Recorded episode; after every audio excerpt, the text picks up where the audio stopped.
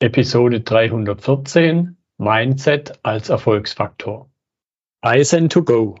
Herzlich willkommen zu dem Podcast für Lean-Interessierte, die in ihren Organisationen die kontinuierliche Verbesserung der Geschäftsprozesse und Abläufe anstreben, um Nutzen zu steigern, Ressourcenverbrauch zu reduzieren und damit Freiräume für echte Wertschöpfung zu schaffen.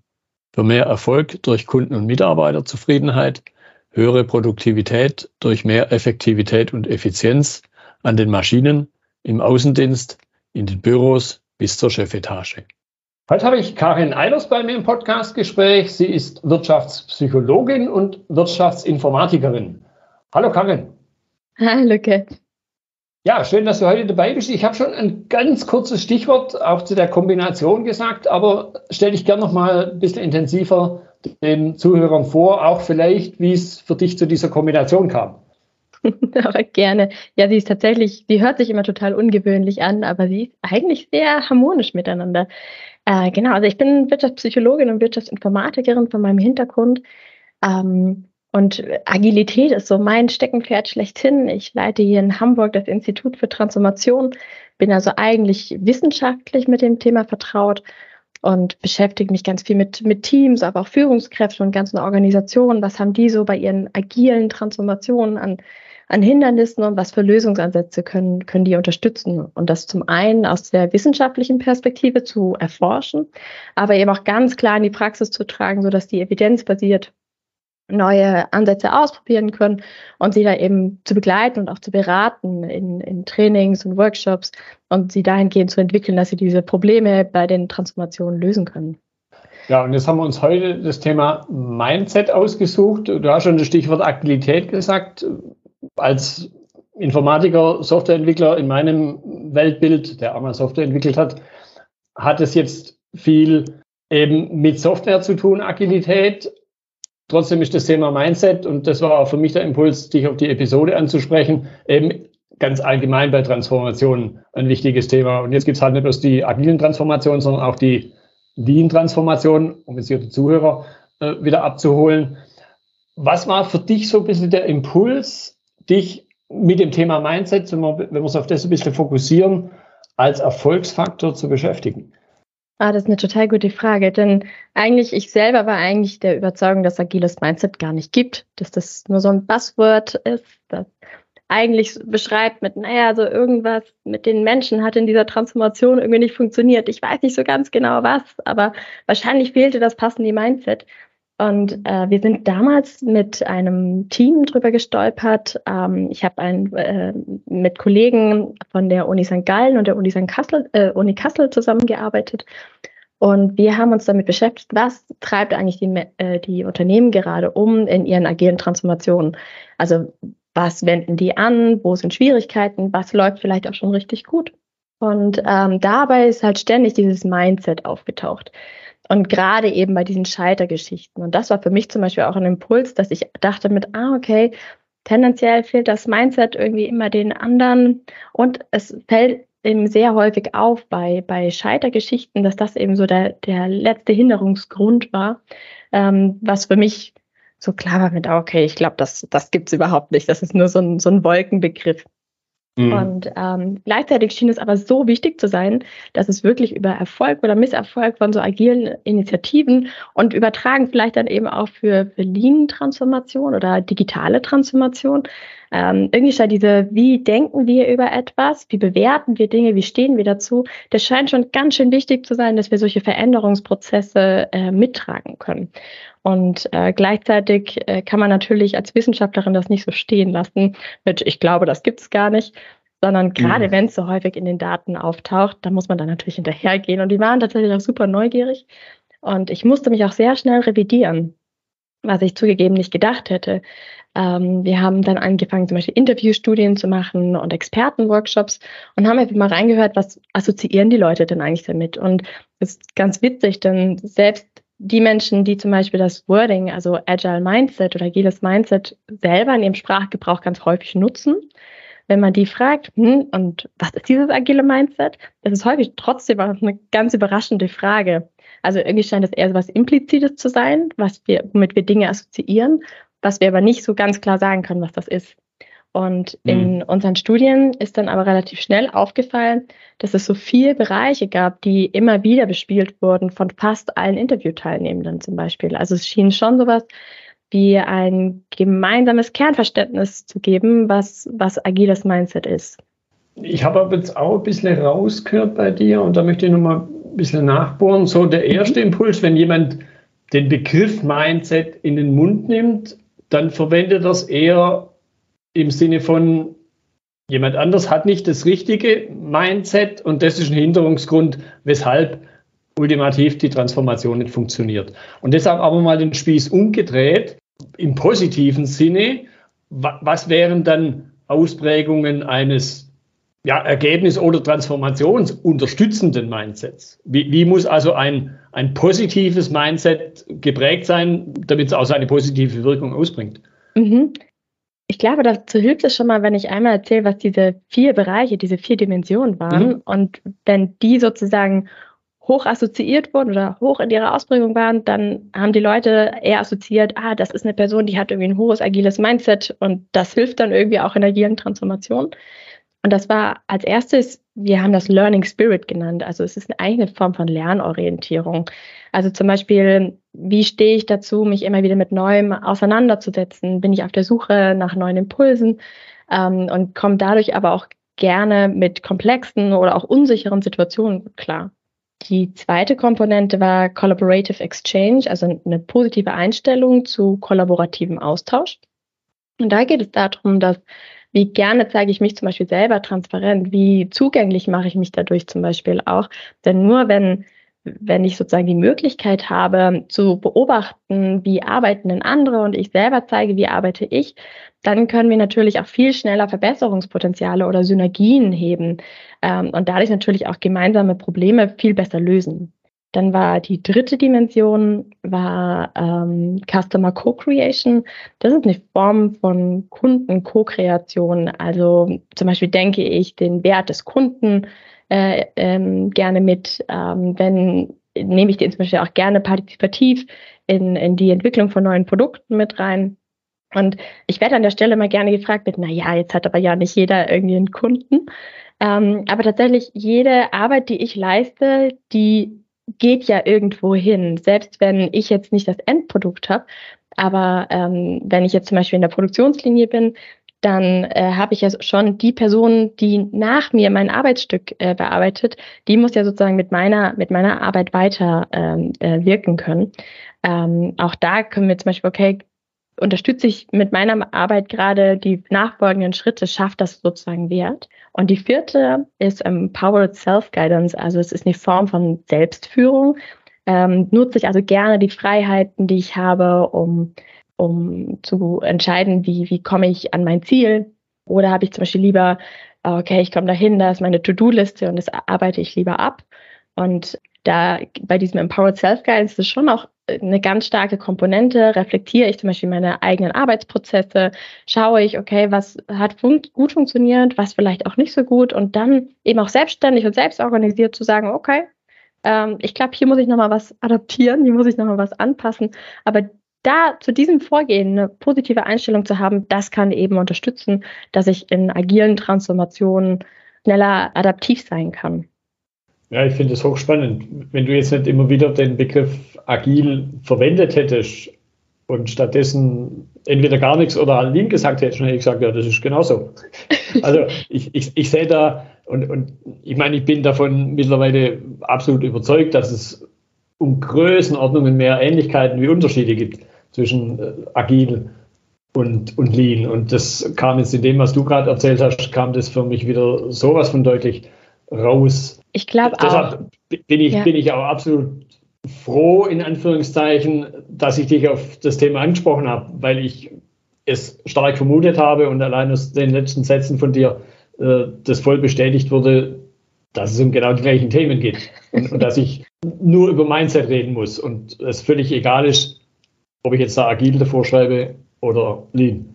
Ja, ich glaube auch. Also ich war ich bin in diesem, in der Lean-Management-Szene noch nicht so tief drin wie in dem Agilen, aber ich finde so viele Überschneidungen und so viel, wo beide Disziplinen wahnsinnig gut voneinander sich, sich bereichern können. Und wenn dieses Konzept, das wir jetzt natürlich ursprünglich im Agilitätskonzept, äh, im Agilitätskontext erarbeitet haben, wenn das aber auch in den Lead-Management-Bereich gut übertragbar ist und auch da unterstützt, ey, dann großartig und dann bitte nutzen und adaptieren und ja. äh, darüber sprechen, dass das hilft. Ja. Jetzt hattest du ja die positiven Aspekte ausgedrückt. Jetzt würde ich mal fast vermuten, wenn die Dinge halt so nicht ausgeprägt sind, dann sind es hinterliche. Ausprägungen. Also sprich, dann wäre es ein ja, fehlendes, ist die Frage, ob es überhaupt ein, äh, ein Nicht-Mindset, ob es es überhaupt gibt oder halt eher ein ungünstiges Mindset. Glaube ich, kann man so, so ausdrücken, oder? Ja, ist tatsächlich äh, gar nicht so leicht, das, das auszudrücken, wie, wie die Richtungsweise wirklich ist. Also wenn ich mich sozusagen äh, wissenschaftlich mal ganz weit aus dem Fenster lehne, ich bin das nämlich gefragt worden, werden wir nicht eigentlich mit einem agilen Mindset geboren?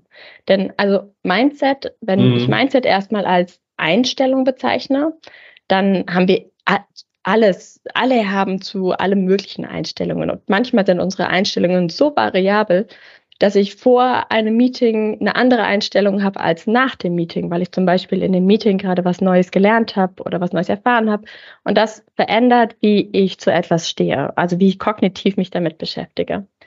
Und ich bin dann gefragt worden, ähm, ob wir mit so einem agilen Mindset nicht eigentlich geboren werden oder ist das so einmal so das Kind in den Brunnen gefallen und wenn man das nicht hat, dann hat man es halt nicht. Und wenn ich jetzt in die Pädagogik zum Beispiel reinschaue, dann jeder, der Kinder hat, wird wahrscheinlich sagen, okay, also die Lernorientierung bei kleinen Kindern, die ist natürlich enorm ausgeprägt. Und ja. die Fortschritte, die ja auch damit laufen und die, das Hantieren in unsicheren Umgebungen und neue Sachen ausprobieren, da müssen wir, glaube ich, gar nicht lange drüber reden. Das äh, bringen Kinder ganz schön gut mit. Ähm, das zweite ist zum Beispiel dieser kollaborative Austausch. Also wie gerne Kinder haben ja noch nicht diese, dieses, die, noch nicht so eine große Schamausprägung am Anfang. Das heißt, wir haben eine ganz andere äh, Selbstverständlichkeit mit Transparenz äh, umzugehen oder auch miteinander zu interagieren. Ähm, oder auch Customer Co-Creation. Jetzt agieren Kinder natürlich in der Regel nicht mit Kunden, aber sie fragen dich zum Beispiel mit, hey, was ist deine Lieblingsfarbe? Dann male ich das Bild in deiner Lieblingsfarbe. Ne? Also auch dieser mhm. High Will ähm, jemanden etwas Gutes zu tun, zum Beispiel, den haben Kinder durchaus auch. Und das Letzte, die Form von Selbstführung, auch da, das, also jeder kennt wahrscheinlich auch mit ein bisschen schwererem Herzen die Phase, wo Kinder immer alles selber machen wollen und immer alles selber entscheiden möchten und sagen, was sie selber anziehen wollen oder so. Das heißt, da scheint es schon irgendwie Indizien, ohne dass das jetzt wissenschaftlich untersucht wurde, aber man könnte da in der Pädagogik schon Dinge ableiten, wo man sagen könnte, ich glaube, wir werden eigentlich alle mit einem agilen Mindset geboren. Und da geht es eher darum zu gucken, wie kann ich Rahmenbedingungen schaffen im Rahmen meiner Arbeit, ähm, dass meine Mitarbeitenden das irgendwie gut ausleben können und entwickeln können. Denn wenn ich jetzt jahrelang gelernt habe, dass wenn ich zum Beispiel äh, Fehler lieber verstecke und darüber nicht rede, sodass aber auch kein Lerneffekt für andere entstehen kann. Und das ist jahrelang zum Beispiel getadelt worden. Also das war immer schlecht. Ich habe immer negative Erfahrungen damit gemacht. Dann ist diese Einstellung ganz schön manifest. Also es ist ganz schön stabil. Ich, ich denke, das kommt, also sowas kommt ja auch von außen. Wenn, wenn ich mal den Aspekt Schule, Kinderschule, wenn ich das mir wieder vor Augen rufe, wenn ich eine Klausur, eine Klassenarbeit schreibe, was wird angestrichen? Die Fehler. Es wird nicht angestrichen, mhm. das, was alles richtig war. Das heißt, das sind ja durchaus Dinge, die leider dann im Rahmen von Erziehung, meinen Eltern kann man nicht völlig aus der Nummer rauslassen, halt geprägt werden, oder? Ja, also äh, ich, ich, in, in diversen Kontexten, in denen wir uns bewegen, führt natürlich unsere Umwelt dazu, wie, wie stehen wir dazu, genau. Und ähm, ich habe jetzt äh, immer mehr auch von Lehrkonzepten an Schulen mitbekommen, wo die auch mit diesen Fehler und also zum Beispiel lernen, dass die dann die, die Klassenkorrektur zum Beispiel in Partnerarbeit machen und dann über ihre Fehler halt nochmal sprechen müssen. Das fand mhm. ich zum mhm. Beispiel ein ganz großartiges Konzept, was ich äh, von einer Schule mitbekommen hatte, wo die Lehrerin davon äh, gesprochen hat, dass es eben darum geht, okay, ja, ich muss transparent machen, wo ein Fehler ist und das macht sie natürlich durch ihre Korrektur. Ähm, aber dass dann es darum geht mit, okay, wie hätte ich mich vielleicht noch besser auf den Fall vorbereiten können als Schüler? Wie hätte ich diese Aufgabe vielleicht doch lösen können? Und was wäre denn jetzt das Richtige gewesen, dass das zum Beispiel mit einem anderen Klassenkamerad oder einer Klassenkameradin äh, zusammen passiert? Und dann gestalte ich natürlich schon nochmal einen anderen Rahmen dafür, genau. Ja, und ich, ich glaube, dann nimmt, wenn man das so ausdrücken kann, dann nimmt das Mindset halt eine andere Richtung oder so ein Beats im Extremfall genau. jetzt ja. ich gesprochen, biegt es halt anders ab. Und, und das bringt mich jetzt ein bisschen auf den, auf den nächsten Punkt, der mich, der mich eben auch interessiert. In, in der Vorbereitung ging mir mal plötzlich dieser Gedanke durch den Kopf, Mindset ist ein Stück weit, also zumindest in meinem Weltbild, sowas wie Kommunikation, wie Verhalten. Und mindestens bei der Kommunikation, das ist auch so ein Spruch, den ich immer wieder mache, seit Watzlawick wissen wir ja, dass das mit dem Nicht-Kommunizieren nicht funktioniert. Beim Verhalten ja auch, wenn ich dir sage, verhalte dich mal nicht, dann guckst du mich vielleicht mit großen Augen an, aber das geht ja im Grunde auch nicht. Und mhm. ich dehne das jetzt mal auf das Mindset auch aus. Also kein Mindset zu haben, geht im Grunde ja auch nicht, oder? Das heißt, ich habe immer eins. Und jetzt ist halt die Frage, ist es eins, das für ein Thema, Transformation, oder irgendwas anderes nützlich ist oder hinderlich? Ja, genau. Also tatsächlich ist es bei Mindset, also bei so kognitiven Geschichten, ist es tatsächlich sogar noch mal ein Stück schwieriger, weil während wir Kommunikation und Verhalten sogar noch beobachten können, können wir Menschen in der Regel nur bis vor die Schädeldecke gucken mm. und nicht dahinter.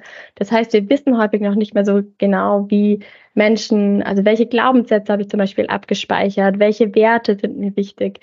Ähm, das kann ich natürlich ein Stück weit dadurch, wie kommuniziert jemand oder wie verhält sich jemand, da drin wiedererkennen. Ähm, aber ganz häufig ist es tatsächlich so, dass ich die Person erst viel näher kennenlernen muss, um wirklich diese Werte und dieses, ja, ein, ein Mindset auch beobachten zu können oder mir sicherer zu sein, welches Mindset äh, steckt da eigentlich dahinter. Ja, genau. Also ist gar nicht so leicht und dadurch natürlich auch total ungreifbar für ganz viele Menschen. Und äh, in meiner Arbeit versuche ich zum Beispiel dadurch, dass ich wie so ein Modell mit diesen vier Dimensionen aufgebaut habe. Und ich messe das zum Beispiel auch gerne. Also wir haben das operationalisiert mit wie so einem kleinen Fragebogen. Geht ganz mhm. schnell. Ähm, und dann frage ich zum Beispiel die Teammitglieder, okay, wie, wie wichtig ist diese Dimension für deine Tätigkeit, für das, was du gerade tust? Äh, wie wichtig findest du das? Wie, wie stehst du dazu? Also welche Einstellung hast du dazu? Findest du das gut? Machst du das gerne oder machst du das nicht gerne? Und die dritte Komponente ist immer, wie sehr transferierst du das schon in dein Verhalten? Und was wir ganz häufig sehen, ist, ja, eigentlich finde ich jetzt zum Beispiel Learning Spirit, also eine hohe Lernorientierung, ist wichtig für meine Tätigkeit. Ähm, ich finde das eigentlich auch ziemlich cool. Also ich habe da irgendwie eine hohe positive Einstellung zu. Aber ich zeige das ziemlich wenig im, im Verhalten auf meiner Arbeit, in meiner Tätigkeit. Und dann kann man natürlich super gucken, mit, okay, wenn, woher kommt denn diese Lücke? Wieso, wenn es doch wichtig ist und ich das eigentlich cool finde, wieso, was hindert mich daran, das auch bei meiner Arbeit mhm. zu zeigen? Und dann können Teams natürlich ganz anders darüber sprechen und Lösungen finden mit, okay, was, was blockiert uns denn hier eigentlich gerade? Und dann einfach mal Experimente auszuprobieren, was, was ihr unterstützt, äh, diese Hürden abzubauen und dann vielleicht auch später mal wieder drüber zu sprechen mit, na, ist das jetzt besser geworden? Ist der Unterschied weniger? Und wir sind jetzt vielleicht auch im Verhalten deutlich höher.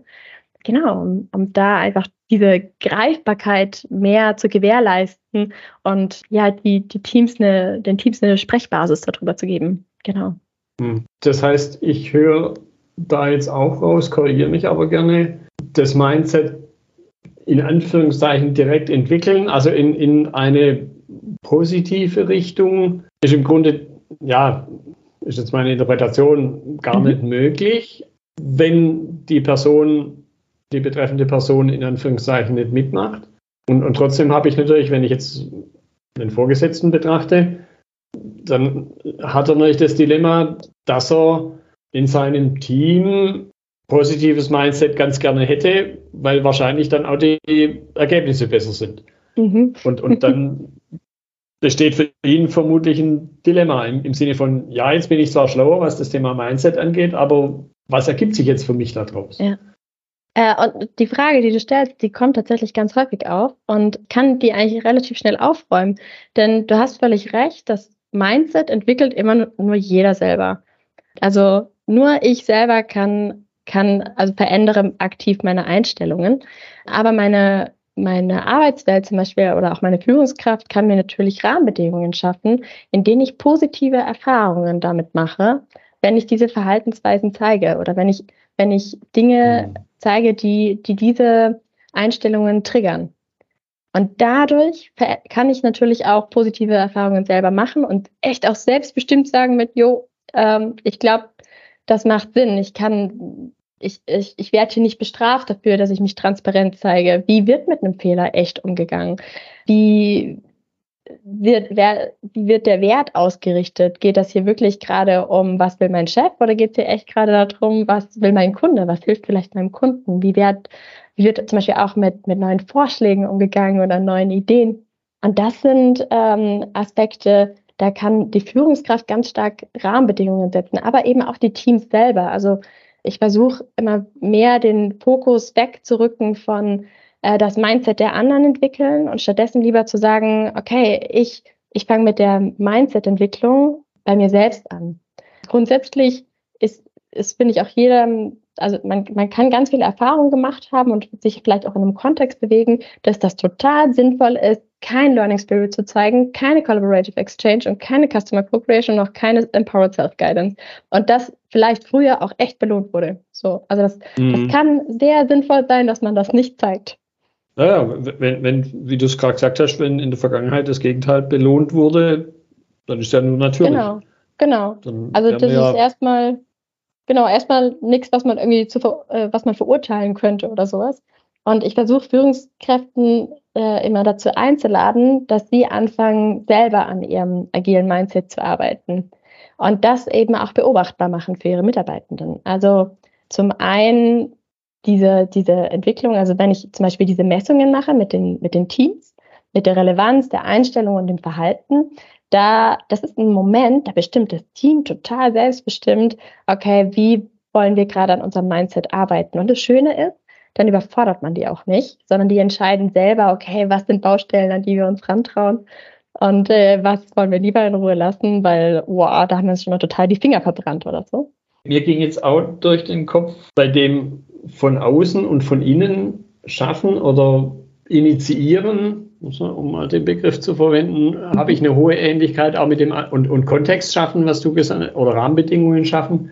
Auch, auch das sind ja Begriffe, die man, die man im Lean-Kontext eben auch wieder verwenden, im Sinne von Menschen wollen im Grunde, mal von Saboteuren abgesehen, immer eine positive Leistung bringen, aber manchmal lässt halt der Kontext nicht zu. Und als mhm. Führungskraft bin ich vor allem dafür verantwortlich, den Kontext, also die Rahmenbedingungen, die Prozesse zu gestalten.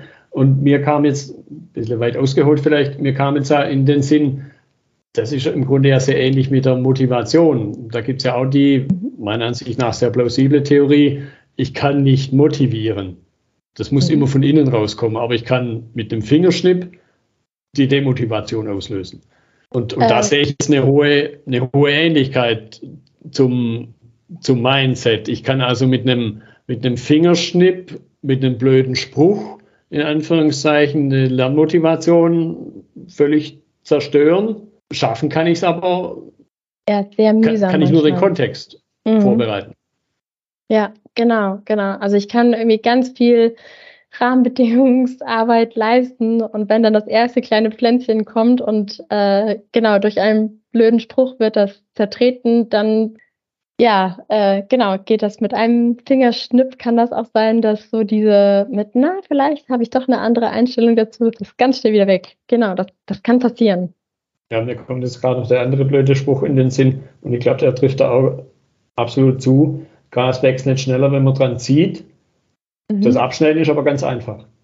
Ja, ja, genau. Also geht, das, geht also voll in dieselbe das, das Richtung. Zu kürzen, ja. Das zu kürzen, das ist ganz einfach im, im negativen Sinne. Mhm. Aber ich kann nicht dran ziehen. Es wächst deshalb nicht schneller. Ich kann nur gießen, ich kann dafür sorgen, dass es sonnig ist, ich kann dafür sorgen, dass es warm ist, was halt alles das Wachstum fördert. Genau. Und machen wir uns nichts vor. Also agiles Mindset ist nicht etwas, was wir irgendwie einmal haben und dann ist es immer da.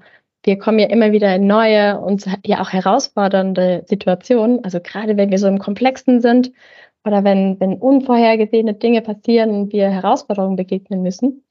ähm, dann haben wir ja immer wieder die, die Situation, dass wir immer wieder mutig sein müssen. Wir müssen, dann ist sich in einer anderen Situation zum Beispiel transparent zu zeigen oder sich zu äußern oder sowas, ist dann plötzlich nochmal ein ganz anderer Schnack, also nochmal ein ganz anderes Level. Und wir, wir haben also nicht das agile Mindset einmal und dann ist es immer da, sondern mhm. wir müssen immer wieder daran arbeiten und auch immer wieder mutig sein. Deshalb, das ist immer wieder anstrengend für uns, äh, an unserem agilen Mindset zu arbeiten.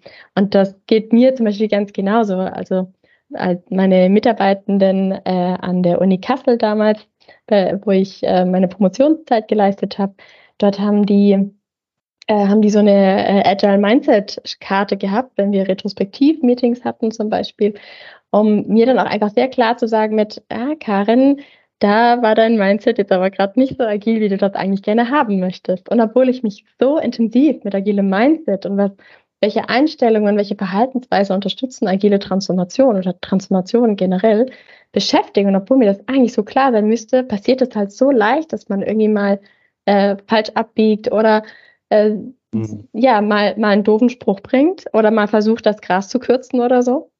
Und dass meine Mitarbeiter dann die Freiheit hatten, mir ganz schnell zu sagen mit äh, Stopp, Karin, das ist gerade nicht so, wie du das haben möchtest.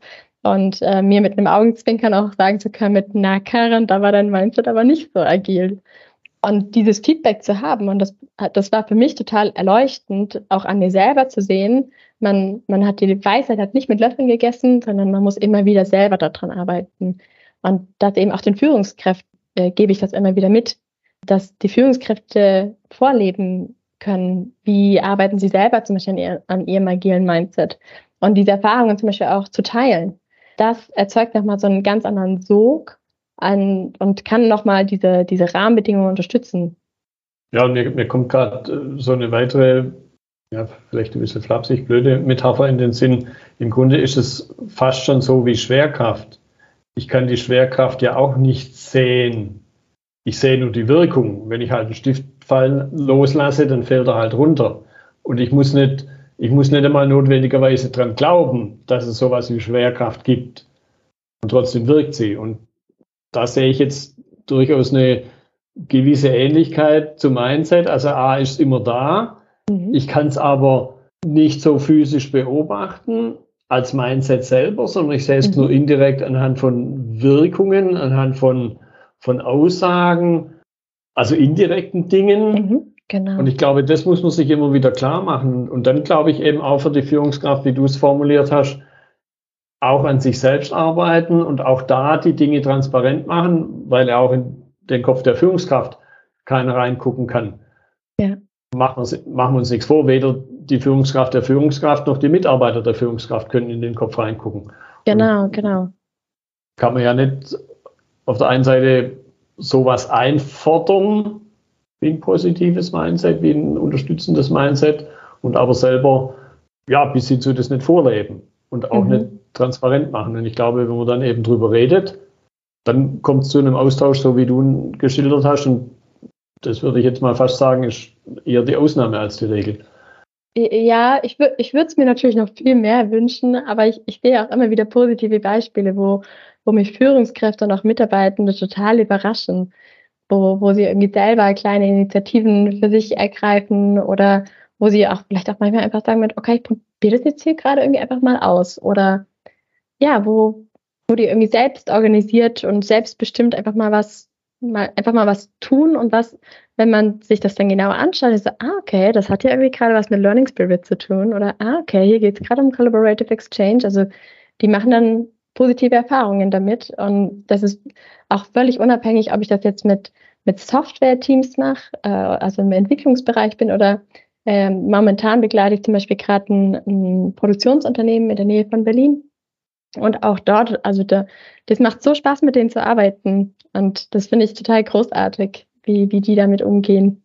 Und deswegen, ja, ich glaube, da ist schon Bewegung drin. Ja, ja, das finde ich jetzt nochmal einen spannenden Impuls und mhm. weil das habe ich hier auch so ein bisschen auf meiner Liste, über was ich noch gern mit, mit dir reden würde. Ein Stück weit, wenn ich so Richtung Uhr gucke, auch, auch zum Abschluss. Und ich glaube, dann wird sich der Bogen wieder schließen. Und du hast jetzt gerade Produktionsunternehmen als Stichwort genannt. Da fällt mir natürlich erstmal Lean ein. Und, und vielleicht an der Stelle mal nachgefragt. wir haben vorhin gesagt, es gibt unheimlich viele Ähnlichkeiten, viele Gemeinsamkeiten. Sind dir schon, vielleicht gerade auch in, im Kontext dieses Unternehmens, sind dir schon echte Unterschiede aufgefallen? Weil was ich halt immer spannend finde, entweder wenn ich das Thema Lean in einem auf den ersten Blick, ich will nicht sagen abwäglichen Kontext bespreche in, in einer Podcast-Episode oder eben jetzt wie, wie dir in einem agilen Kontext, dann die Transformation, äh, die Transformation, den Transfer zu schaffen in den eigenen Bereich der Vielzahl der, der Zuhörer, wo ja jeder seinen eigenen Kontext hat. Ja, vielleicht, also du bist ja sozusagen unser, unser Lean-Experte und ich vielleicht so als der, Agil, als der agilere Teil. Mhm. Vielleicht mhm. können wir das einfach ein bisschen zusammentragen. Also ich hatte schon mal die Fantasie, dass dieses Agile Mindset, wenn ich das so im, im Lean adaptieren würde, dass da vielleicht die Operationalisierung noch stärker auf wirklich zum Beispiel Verschwendungen sehen rein müsste. Ich weiß nicht, was siehst du vielleicht an, an Unterschieden äh, zwischen äh, Lean Thinking und, und Agile Mindset?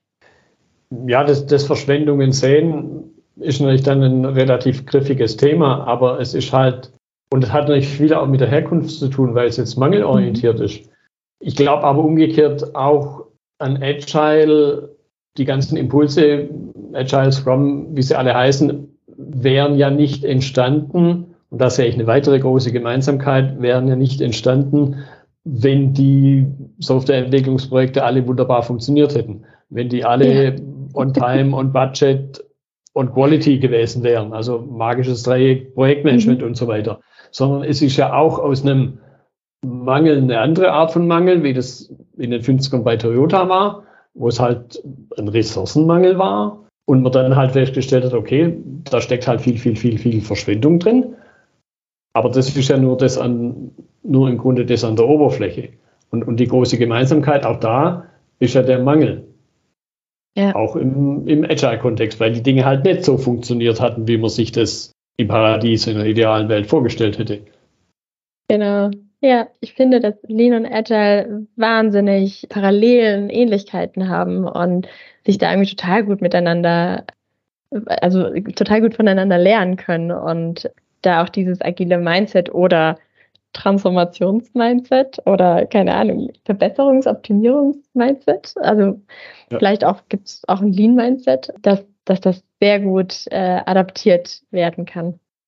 Ja, und ich glaube eben dann, das ist weiter dann die Chance für den Transfer, weil in dem agilen Kontext man vermeintlich in vielleicht einer kürzeren Zeit mehr erreicht hat.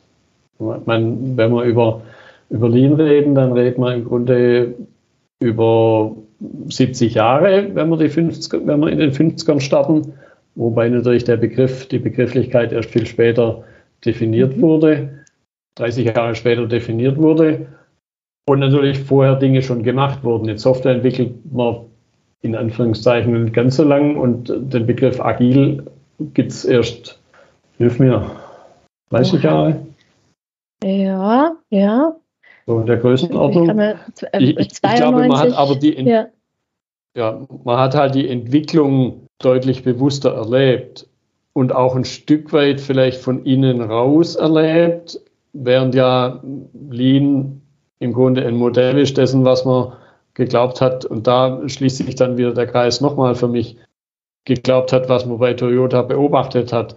Wobei man ja auch das Mindset selber direkt nicht gesehen hat, sondern man hat halt wieder nur die Ergebnisse gesehen, dass er halt mit mhm. viel weniger Leuten viel mehr schaffen, mit viel weniger Ressourcenverbrauch viel mehr schaffen und schneller und so weiter und so weiter. Und dann hat man plötzlich die Erkenntnis gehabt, ja, da muss ja irgendwas dahinter stecken.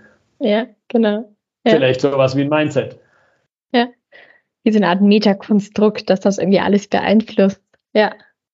Ja, und ich denke halt, das sich immer wieder bewusst zu machen, das ist die, die große ja, Chance, die da dahinter steckt.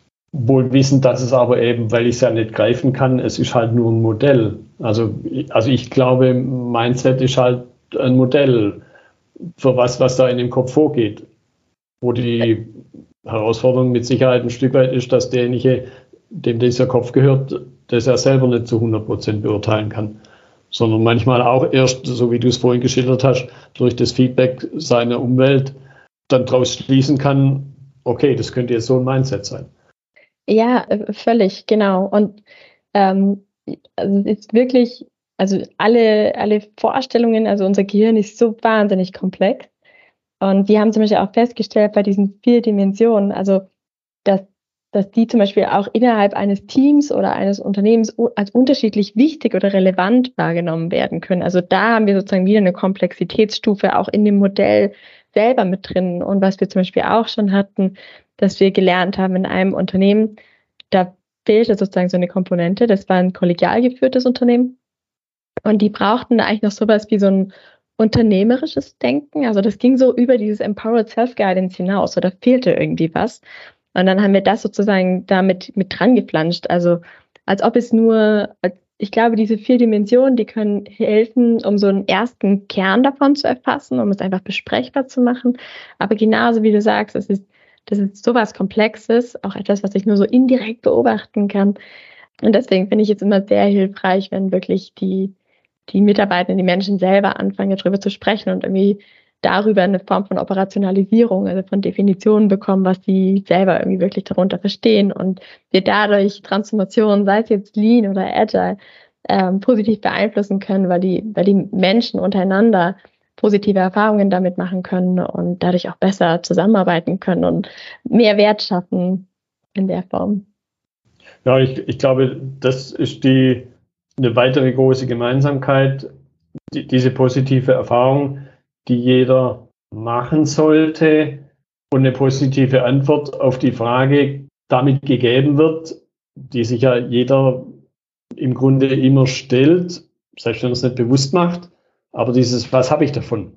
Ja, da in Anführungszeichen mitzumachen. Ja. Die, die Frage, glaube ich, wird man nie loswerden. Und man muss sich ständig über, die, über diese Fragestellung, die im Raum steht, ständig bewusst sein. Und als Vorgesetzter, um, um die Pers diesen Personenkreis wieder aufzugreifen, muss ich halt damit leben. Ein Stück weit, dass diese Frage immer im Raum steht und dass ich halt idealerweise darauf eine Antwort gebe, die dann halt mit den Zielen, wenn wir mal diesen Begriff in den Raum stellen, zusammen in die gleiche Richtung wirkt und halt nicht in Seilzug, äh, Seilziehen, äh, Tauziehen in gegensätzliche Richtung. Mhm. Gut. Wenn ich also jetzt nochmal rekapituliere, wir haben wieder, es überrascht mich mittlerweile überhaupt nicht mehr, wir haben, also zumindest rekapituliere für mich, widersprich mir da gerne, wir haben wieder ich würde fast sagen, neue Gemeinsamkeiten rausgefunden zwischen Agil und Lean. Und ich finde, es ist immer wert, über den Zaun zu schauen, über den Tellerrand zu schauen, was machen denn die anderen, weil die, wenn wir bei dem Begriff äh, bleiben, auch nur mit Wasser kochen und dann hinterher aber halt nicht nur gekochtes Wasser rauskommen soll, sondern halt irgendwas Wohlschmeckendes, wenn wir bei einem Gericht sind, irgendein ein wohlschmeckendes Essen dabei rauskommen. Also ich glaube, dieses über den, über den Tellerrand zu schauen, in beiden Richtungen eben, und da kann ich jetzt den, den Lean-Leuten auch nur den Impuls mitgeben, das zu tun. Ich glaube, das über den Tellerrand schauen ist im agilen Kontext schon ein bisschen stärker ausgeprägt. Allein wenn ich mir das, das agile Manifest und den, und den letzten Scrum Guide angucke, wo ja die Begrifflichkeit Lean definitiv vorkommt, finde ich so als bisschen ein Appell an die Lean-Leute, guckt mal, was die anderen machen, aber guckt nicht drauf, die machen da irgendwas, was in Anführungszeichen wieder bei uns nicht passt, funktioniert, sondern die machen Dinge, die sehr ähnlich sind und wenn das dort funktioniert, warum soll das bei uns nicht auch funktionieren? Ja, großartig, genau. Äh, großartiger Appell und ich, ich freue mich über jeden, jeden Austausch irgendwie auch mit, mit der Lean-Community dazu und freue mich sehr, dass, dass so dieser Zugang gerade immer stärker wächst und wir uns da gegenseitig äh, unterstützen können und uns das ein oder andere Wissensnugget vielleicht mal rüberziehen können äh, zwischen Agil und Lean. Genau, und ich werde in die Notizen zur Episode auch deine Kontaktdaten mit reinnehmen, vielleicht auch noch den einen oder anderen Link, wo man das, was du eingangs die vier Dimensionen erwähnt hast, wo man sich das nochmal ein bisschen genauer angucken kann. Und auf jeden Fall, Karin, danke ich dir jetzt für deine Zeit, für das interessante Gespräch. Vielen Dank dir, es war mir eine Freude. Das war die heutige Episode im Gespräch mit Karin Eilers zum Thema Mindset als Erfolgsfaktor. Notizen und Links zur Episode finden Sie auf meiner Website unter dem Stichwort 314. Wenn Ihnen die Folge gefallen hat, freue ich mich über Ihre Bewertung bei iTunes. Sie geben damit auch anderen Linieninteressierten die Chance, den Podcast zu entdecken. Ich bin Götz Müller und das war Kaizen2Go. Vielen Dank fürs Zuhören und Ihr Interesse. Ich wünsche Ihnen eine gute Zeit bis zur nächsten Episode. Und denken Sie immer daran, bei allem, was Sie tun oder lassen, das Leben ist viel zu kurz, um es mit Verschwendung zu verbringen.